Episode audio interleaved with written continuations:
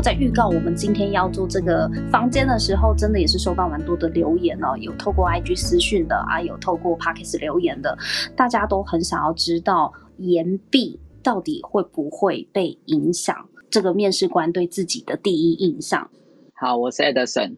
岩壁这个议题，嗯，这其实好几年前是我们观察到的重点，就是我们发现。很多学生，大学大学生都不毕业，都一直想办法留在学校。社会上的氛围是说，因为就业问题严重，然后失失业率高，所以大家就索性躲在学校。然后就是可能很多人都讲说，他是要准备研研究所，或者是就是为了怕说出来找不到工作，所以继续在窝，在待在那个学校里面。像对我来讲，像这个理由，其实我某种程度上，我心里就会小小的扣分。社会上不同的工作，不同位置，一定会有适合你的地方。可是你如果说想说，因为外头这样失业率高，我就干脆躲在学校不出来，这就不是一个很正确的一个选择。对，而且我觉得待在学校越久，越容易跟社会产生脱节。对，所以我会觉得说，在延毕这一题上。还是要去表达出一个我觉得比较合理的理由是，好，或许你是为了我要准备研究所，或者我要准，或是我可能，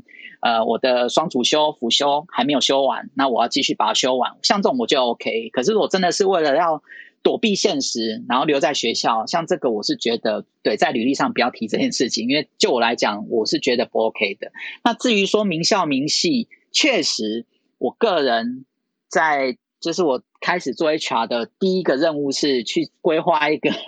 就是针对就是续薪本薪的集聚表，我们会有两套，一套是可能针对台青教程，可能会有一个比较高一点的一个续薪标准。我只能说往年其实企业有这种迷失啊，就觉得好像就是台青教程的就是相对优越或什么之类的。可能但我个人自己走了这么多年下来，其实我会觉得说。学校的那个学历，它只是代表你过去的某个专业上学习的一个 certificate。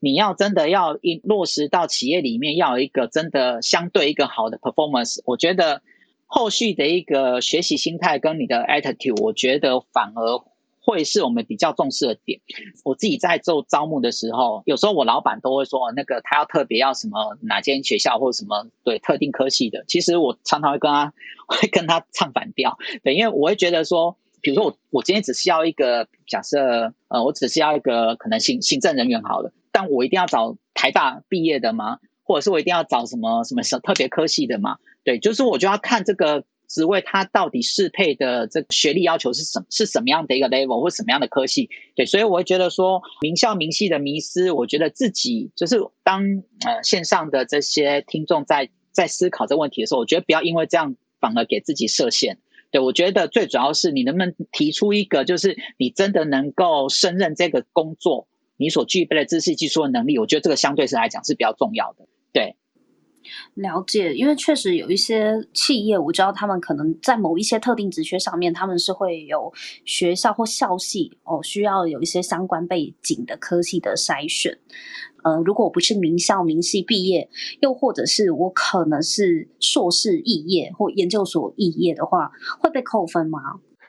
我补充一下，我是建成，其实个人就是研毕生啦，我大学就是。呃，念到大五才毕业。现身说法，嗯，对对对，我大学就是念到呃大五才毕业啦。那坦白说，就是玩学玩学会玩社团，然后那时候又在外面有工作。我们那时候大四就已经是在担任法务助理的工作了，所以焦头烂额之下成绩就不会顾了嘛，那就让他 lady go 了嘛，反正你在工作就不想管他了。可是后来就是还是回学校把学学分修完了，就是就是这样。所以我没有刚好没有历练过，就是延毕要不要讲这件事情，因为其实老板那时候就是要我先去了，我觉得时间点的关系，刚好那那时候很缺人。我后来回来当主管之后，我们在 interview。我觉得法律服务业又跟不其他行业不太一样，呃，因为他刚刚前面不是有聊到国家考试嘛？其实以律师事务所跟公司法务主管的角度来说，其实我们非常不希望他再去考试，因为其实坦白来说，大家都知道念法律系毕业就是要考律师司法官，可是就公司的稳定度跟法律师事务所角角色来说，我们希望你这个人在这边就是不要动。然后，也许可能三五年或五六年，如果你真的要考虑要去考呃律师司法官的时候，我们再会，我们可能会给你一些时间，或给你一些假，甚至带着进修都可以。我觉得那那是另外一件事情。对，可是一开始面试的时候，哎，坦白说，我们还蛮常遇过，就是来 interview 的法律系毕业刚毕业就说哦，我们我可能我的预规划就是在这边工作一两年之后，我就要去考律师法官了。然后我说，哎，你这么诚实啊，我要怎么用你啊？诚实为上策啊！刚刚很多人资都这样讲啊。呃，像我们之前一个案子是政府采购案的，是三年一约啊，那是有回转门条款的。你你是其实是不能去当律师司法官的，因为你马上就会遇到回转门的问题，就你你要签那个保证书，说你你不会去做类似相关呃 defense 的问题。当然，我们不会去跟面试者这样说。可是，身为法务主管，就会觉得啊，我我我我到底要诚实鼓励你啊，拍拍手，还是要直接告诉你说，哎，其实 不要那么诚实，好吗？就是这样可爱这样子。哎呀，以上供各位参考。嗯，好，谢谢你，谢谢你的补充。我想要问，就是刚刚针对岩壁，因为像我之前有碰过有同学是，他想要交换。所以他才申请延毕，那这样子会不会扣分吗？因为刚刚提到有些是可能双主修啊，然后不想就会被扣分，然后双主修的不会。那如果像是他要去交换，这样子他延毕了，那会不会扣分吗？我个人觉得应该不会，因为像我们之前有遇过美国交换回来或者是日本交换回来的，其实我们都。还蛮欢迎说，OK，就是这是一个正当理由。那交换本来就是会有补补修学分的问题，因为有些时候学校老师就是你没你这时候没修嘛，那可能这个学下一个学期没开，那你可能就一定得延毕，那就刚好大四了。所以我觉得在这个情况底下面，大家都还是有点 sense，会觉得说 OK 这样子。好，那我再来问一个大家也很关心的问题哦，就是如果我上一份工作我真的就是被资遣的，怎么办呢？对于如果真的上一份工作是被之前的求职者，会给出什么样的建议呢？因为我们今天都一直在讲诚实为上策，诚实为上策。可是就像 Gary 讲的，有些东西不用讲，真的不用讲到那么细，因为说真的，职场很现实啊，你真的都交代的一清二楚，搞不好本来对你印象还不错，但是最后变成打一个问号，有疑虑，难道这个是求职者想要的吗？但是。万一他真的就遭遇到了，尤其是疫情的这一波哦，真的有些人他可能就是会面临到公司营运的问题被资遣的话，那各位会怎么去建议他呢？其实之前啊，这件事情，尤其是现在疫情的关系啊，我觉得那个比例上会增多。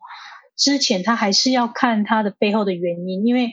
资方跟劳方都可以提啊，他有那个劳基法那边有规定，所以我觉得。呃，如果你今天是被之前，除非是我比较在乎的是，你可能是不适任的部分，不适任的部分我才会去追问。如果是因为公司它可能缩编或者是营运上的问题，那之前那这个是很正常的，这个不是你的问题，我觉得那 OK。那但是不适任也不是说今天就是你之前它的原因也是用不适任这一条，但是它是调职。调职之后产生的不适任的问题，其实那时候我们在处理的时候，呃，同仁他也是非常的担心，因为大家都会觉得说之前就很糟了，还说我不适合，这样好像是说他的工作能力有问题。那事实上我们是觉得说，因为他是调职嘛，调职这个本来就会有一些磨合期的存在，那不适合并不是代表说他原本的工作能力就不好。那所以我们其实后来。呃，还愿意帮他说，他如果之后去找工作，我们还是可以帮他推荐，因为他其实在原本的工作是做不错的，对，所以我觉得被之前你不要觉得说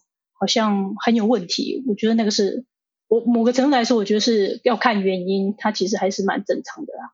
哎，我是 Edison，的确就是按照劳基法第十一条的规定，其实前面几条其实大部分都不会是劳工自己本身的问题，只有最后一条不适任这一块是比较很难以启齿。但是我自己过去碰过、亲身碰过的案例，其实我对于不适任，其实我也不会完全的相信，因为所以我每次遇到这种状况，我一定会再往下问，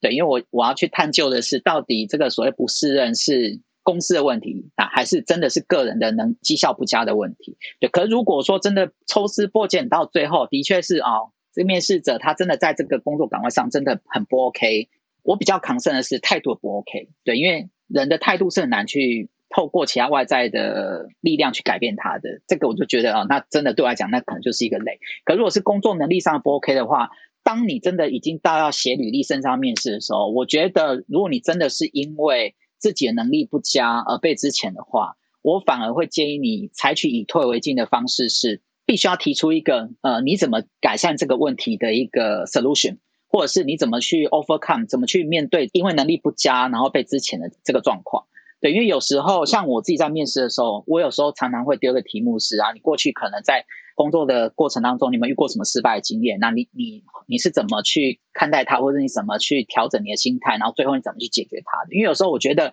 失败的经验反而是一可以拿来变成是败不复活一个加分的效。呃，我一直在跟很多人讲一件事，是之前这件事情，我觉得没什么好觉得不好意思，因为大多数。的原因不会是来自于个人本身，除了呃不适任这件事情之外，那不适任这件事情之外，如果是以能力来讲的话，我觉得就坦然的去去提出一些自己呃该怎么去提升自己或是成长的方法，我觉得反而有时候会对我来讲，我会觉得说哈，那至少你愿意面对这个问题，它不会构成扣分的效果哦，这是我个人的见解。好，谢谢 Edison 跟 June 哦，就是被之前确实要看原因啦，但不是认真的不好去表达，但还是可以往刚刚 Edison 你建议的这个方向去，或许是可以扭转被之前这个客观的事实，但是怎么样去解读它，或是怎么样去说明，我想这也是可以让人资对你的印象呢，就是扳回一城的。哎，那我想请问今天的 giver 啊，因为如果有人他的可能过往的财务状况比较不理想，然后可能比如说呃有信用卡被刷爆，然后有积欠银行欠款，然后导致信用不良的这类的状况，如果我有这类型的记录的话，我应该要怎么办呢？呃，我是俊。其实，如果是说他就是他有负债啊，我会想要知道说他是怎么处理这个负债的问题，这个问题是不是还存在，然后他后续会不会有没有可能再发生？大原则是说，他如果不会影响未来的工作啊，是会考虑这个人的。但是我分享一下，呃，他在面试的时候，他是有提到说他有就是这种负债的问题。那因为他的工作不会接触到金钱，所以我们那时候是觉得说那可能没有问题，反而会觉得说那他可能会呃更努力的工作啊，因为要还钱。结果后来有一次呢，特殊的原因让他接触到金钱这一块的部分就出问题了，因为他有负债的问题，他就是挪用公款。那后来我们这个还在打官司，虽然我刚才前面是这样说，但是呃你有这个负债的部分啊，其实公司还是会多少会考量，因为。呃，像我们公司后来就变得比较谨慎，就是因为有这样子 case。呃，其实哈，诶，就是如果你有负债的话，然后你有可能呃别人持有你的债权凭证的话，公司这边你若不讲，其实对于你自己来说风险反而很高。原因是因为只要对方去申请强制执行的时候，那法院会发公文到那个公司这边来，然后会强制扣薪。那原则上是三分之一嘛，这个大家应该都听过。对，所以其实，在这个来说，就算你前面不讲，其实大家都会知道。其实，针对于这个部分，你是依据旧服法的规定，事情细则，你是不可以去做这件事情，因为这个叫做所谓的个人生活资讯，所谓的信用记录，所以其实不能明讲的。你还是得用一些问题聊聊的状况去沟通嘛，哈。只是说，我觉得这种东西还是要坦白啊，因为其实。这个东西你不讲，到时候公文到公司的时候，其实大家都会知道，而且是全公司都会知道，因为是，因为是法院公文，那可能从收发到到财财会，因为他还要帮你报给法院说，哦，你劳健保在我们公司，所以我还要帮你扣薪三分之一，先扣在公司，然后最后面这个案子结了之后，我要帮你一次结交给法院。对于财会单位来说，应该是一个蛮麻烦的事情。呃，老板也一定会知道这件事，因为财会也有责任，一定要跟老板报告说这个人有被强制执行的状况，然后是什么是是什么是什么债权凭证，大概要讲一下这个做问题。哎，基本上就 HR 立场，就我自己的立场啊，呃，我们刚才前面呃，其实刚才其实几位 giver 讲到，有一个重点是，如果我们今天要 recruit 一个财务的话，像这职位，我们其实就可以很坦然的去调查，可能在他填的资料里面就可以要求填写，或者甚至是面试的时候要求他要能够。陈述正确的事实。如果他的工作是不会经手到金钱的，或者是财务端相关的这些，或者是账目相关的这些工作的话，其实从就业服务法之外，从个资法，其实我们也不能去收集。对，因为这其实应该算是个人的私密资料，而且是跟工作没有直接相关的。所以一般来讲，我自己在要求我们自己的团队的时候，我都会去要求这一点，就是像这种东西，除非真的跟他工作有关系，不然的话，其实这个面试者他到底有没有负债，我觉得顶多就是真的以后我们如果假设收到那个法院的强制执行令，那我们就是照执行令，就是乖乖的每个月就是三分之一扣薪这样。因为其实对我们来讲，扣薪这件事情。不会造成我太多的困扰了。只是有时候遇到一些某一个一个员工，他可能有十几件的那个执行令，对，那个真的会会算到会哭出来。但是我会觉得说，那也是无可奈何的事，因为这样的 case 其实不多。哦，所以我只是要讲的一件事情是，原则上在职场上。呃，关于负债这件事情，我们其实是不能够去收集，但是针对特定的一些职位职种，基本上依法是可以去做这样的一个征信跟求证的。好，谢谢 Edison 的补充哦。那另外一个是很想要询问的是啊，如果啊我上一份工作或是我过往呢有某一个经历是被降职的部分的话，在求职跟面试的过程中啊，大家会建议我老实说吗？或是？你觉得我我我们应该要写出来吗？我自己是没有遇过降职的这个例子，但一般来讲，因为我从这题目上来判断，因为通常以降职来讲，应该是比较会发生在管理职上，可能一般的员工应该不会有，理论上是不能片面去变更劳动条件，但是管理职的部分是可以做，就是把它从管理职位呃，就是拿下来，这个这个是 OK 的。那像这种状况，其实我自己。我自己遇过，就我自己组织内是有遇过，就是就是拔掉拔掉管理职的。那这个一定有他背后的原因，比如说他真的对不是人做一个主管，可是不是人做一个主管，不代表他的专业能力不足。所以，除非今天我在 recruit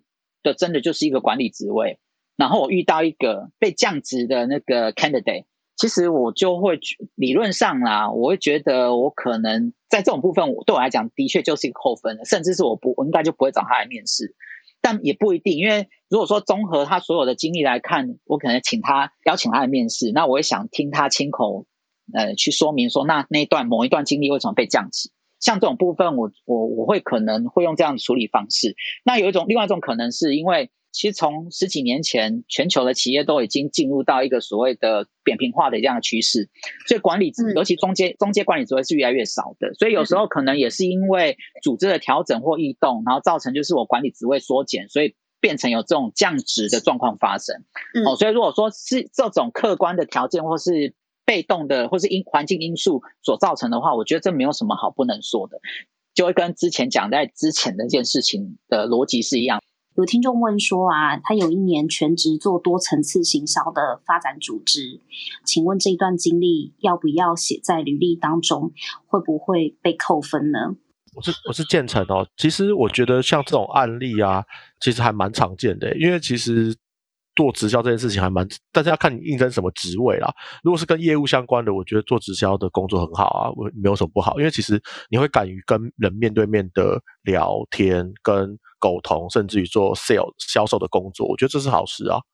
其实我也是要说，其实这没有什么差别，就是它也是一个工作啊。我觉得他不用太担心，因为这个工作应该也会带给他一些收获，像嗯。而且他做说的，嗯，对啊，那他如果是业务方面的话，其实反而是加分的。哦，如果他也是去做业务开发相关的工作，这就是相关经历了。至少在口才啊、陌生开发上面都有一定的训练嘛，或锻炼。好，那第二位呢，听众朋友私讯我，他是想要问说啊，他原本任职的医院。哦，他本来在呃工作的地方，因为不欢而散而离职。就像刚刚有讲到的，跟前公司如果不欢而散的话，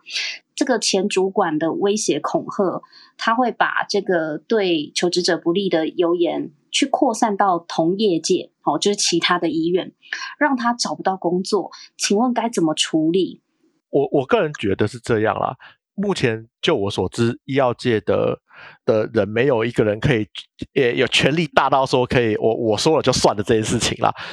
呃，应该说他是这样的前主管的一种留言的，已经涉及到恐吓的问题了。因为其他就是说恐吓你不要走嘛，或者是恐吓你要乖乖听我的话嘛，其实这都会有法律上的纠纷的。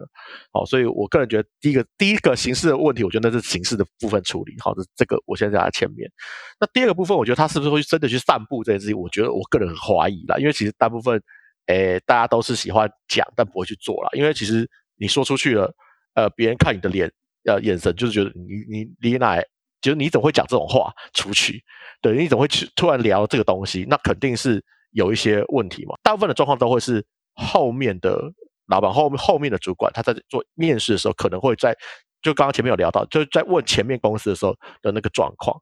可是我坦白说了，其实我觉得只要回答的 OK，只要聊的 OK，其实我觉得像这种离职没有离得很漂亮的状态，我觉得其实还蛮常会遇到的。因为其是医药护理行业，现在你看压力很大，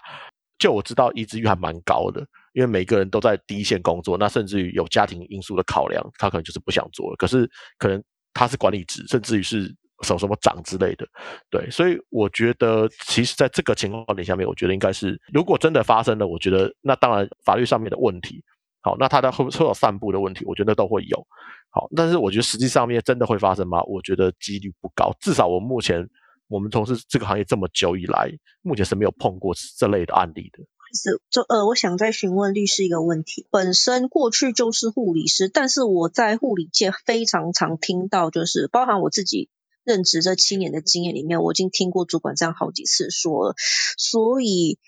那我自己也有不欢而散，然后到下一间医院，然后结果是他们就是那一间医院，就是回去可能跟前主管这样联络，那前主管当然没有好话啦，那因此而就是不任用、不适用，这样去可能 interview 回绝。可是这个状况要怎么办呢？先讲一下，我我的 title 是法务经理然后呃，律师是太座啦，就是哎，我们两个工作不这样，我们有分工这样子。好，因为我大妹也是护理长啦，可是你会发现也很有趣的事情，就是各大医院的护理职缺还是挂着，就是说这个缺就是每个医院都还是补不满的。我那其实这个问题我在之前有跟大妹在聊天的时候，其实有聊过。其实问到后面的时候，我不知道是他们医院比较血汗，还是其他医院哎比较。有良心，他就说没有，其实我们现在都不打了，因为他就觉得反正问来问去都是都都不会有好话。可是换句话说，实际上面他在用的人并不会不好，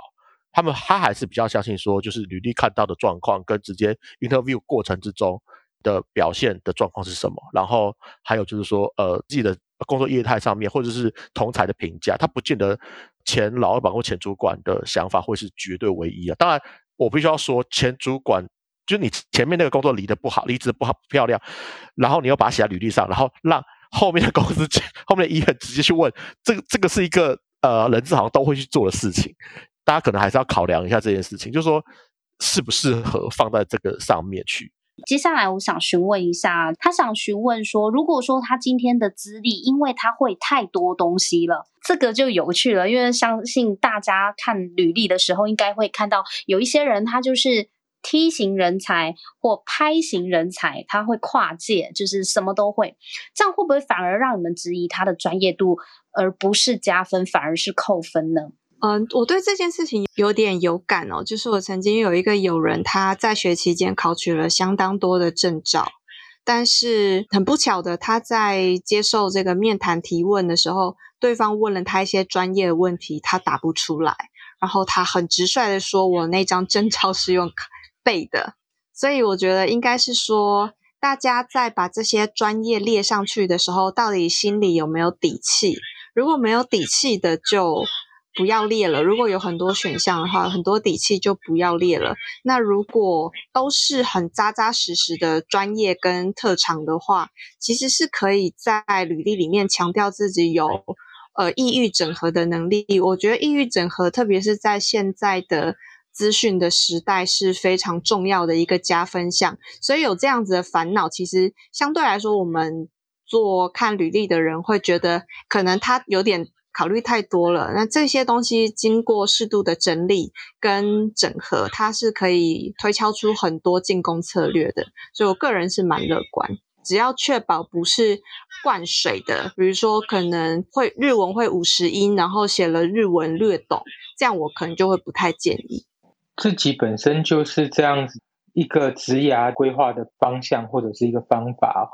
如果它是一个单独的证照，你没有经验去做一个磨练历练，其实是很难产生出它相对应的效果或结果。等于是 Cyber 提的问题，就是实问的实际的问题答不出来，那他就是等于他会考试，但他没有接触过实务工作的现场。最好能够整合完之后，能够产生出成果，有那个生产最终的那个价值能够提供，那我觉得那基本上来说就会很有说服力。好，谢谢这个威廉哥跟 Cipher 的补充哦，也希望呃提问的这位朋友呢，他在现场哦，虽然你不敢上来，但是我们还是希望可以借由这个 Giver 的分享，回答到你的问题。好，那也谢谢两位哦。刚刚有提到说，因为个资法，所以有些资料是不能收集的。可是像之前就有听过说，哎，就是人资在用人之前，他们可能会去收集这个人在社群上公开的表现，例如说像是他的发言啊，或是他分享文章。想问这件事情是真的会有发生过吗？还是说这只是有点类似网络的大家的迷思？我是我是建成，嗯嗯嗯，哎，我想应该是问我了，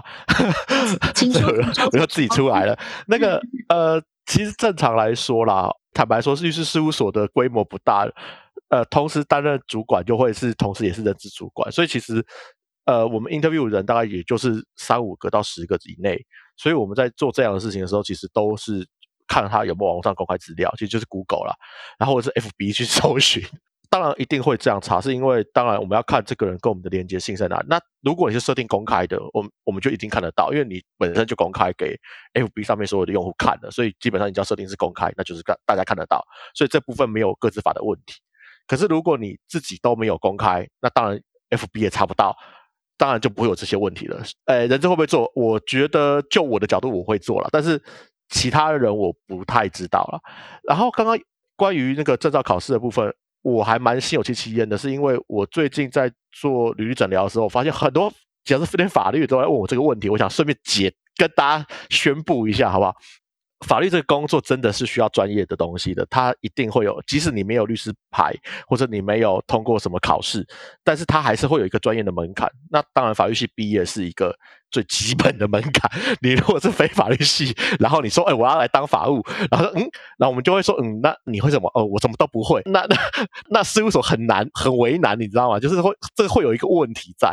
第二个部分就是说，如果你法律系毕业之后，你打算。不想考律师、司法官，那你那你觉得要做什么事情？我觉得你就可以去做一些像比较大的一些那个教育教育训练机构，好，包括像台大啊，或者 T I P T I P A，或者是金融研训院等等这些单位，其实都很多，网上随随随便 Google 都有。你只要越大的越听过的都好。就是如果你有那些专业，然后再回来应征，当然我们就会觉得你的专业是有加分的，因为至少在法律上面，我们会知道说你会有一定程度的呃。level，不管是专利啊、商标啊，或者是再吹啊什么什么的，对内控、内机啊等等的这些东西，对，所以我觉得自己可以在自己职业规划上面做一些规划啦。基本上在实物面上的确，我们在有我知道有些公司的 HR 会去做这样的一个 reference check，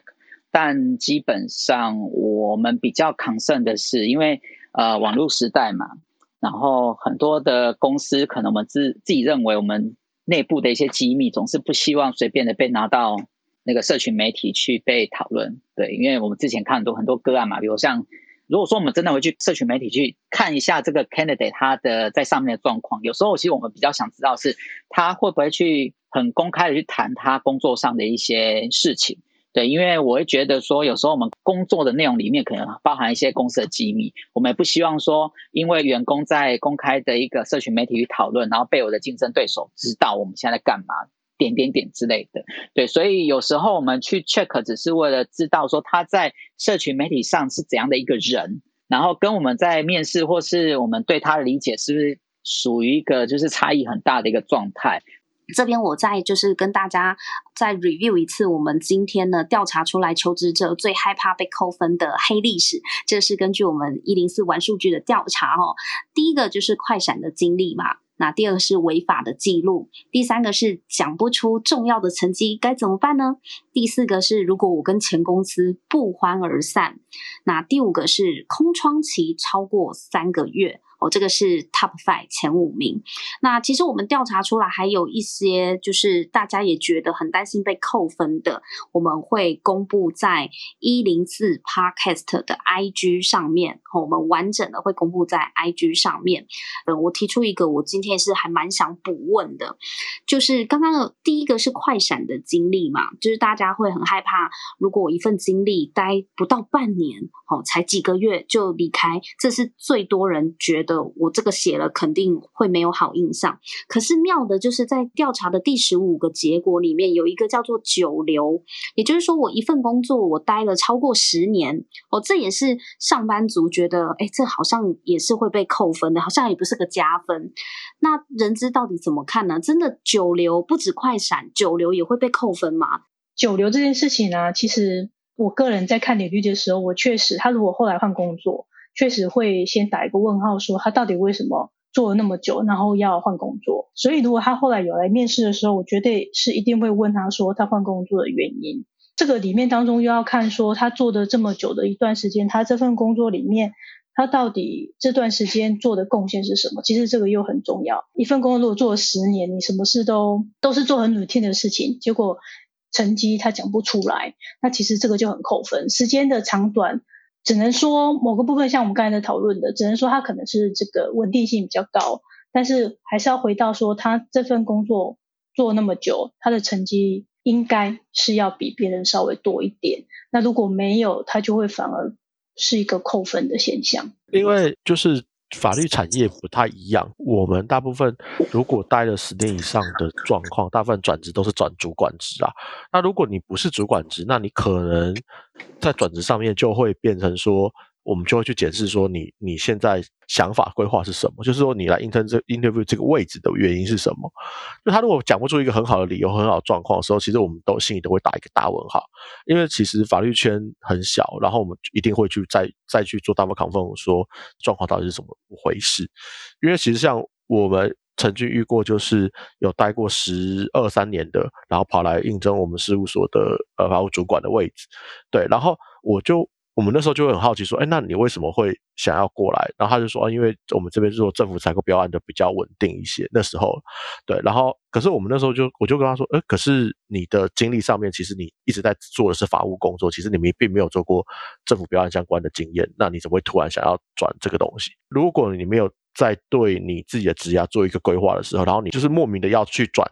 不同的领域，甚至你看我们都是法律圈很小，可是其实在不同的案件上面，我们都会有不同的类型的固定。就说你没有这个经历的话，我们在用你的时候，我们都会很迟疑，尤其是一个主管区的时候，因为那是要扛责任的位置，在这个时候上，我们都会有点害怕，然后想说，哎，为什么待待这么久，然后你可能都没有碰过这个这个类型的案例的话，我们可能都不会禁用。我觉得这这个是一个。大家可以思考的一个点。我我想要补充一个部分哦，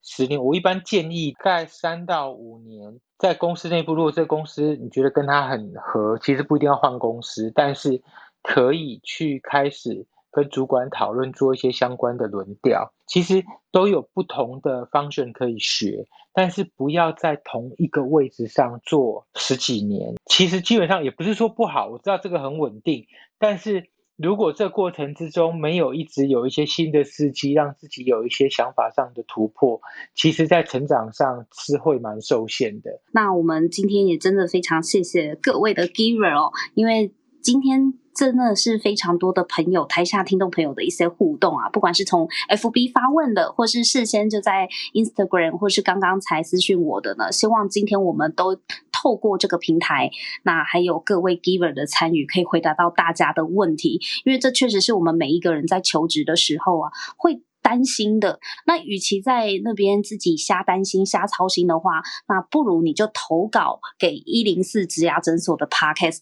叫我们来开一集节目，就来讲这个主题。我所以，我今天也特别特别的再次感谢所有私讯我 IG 的朋友，谢谢你们的提问，让我们在这一集的 Podcast 里面有机会回答到各位。那当然，还有一些朋友可能你的问题我来不及讲，或者是。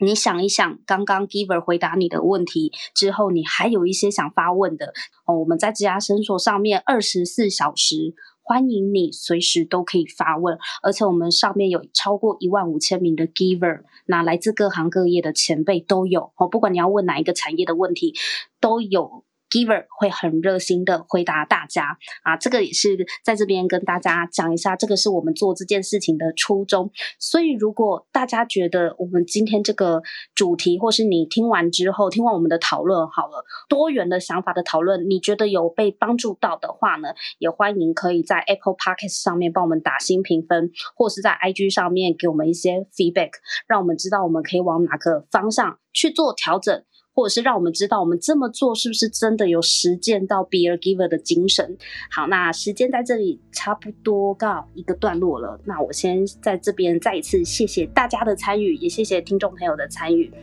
谢谢大家。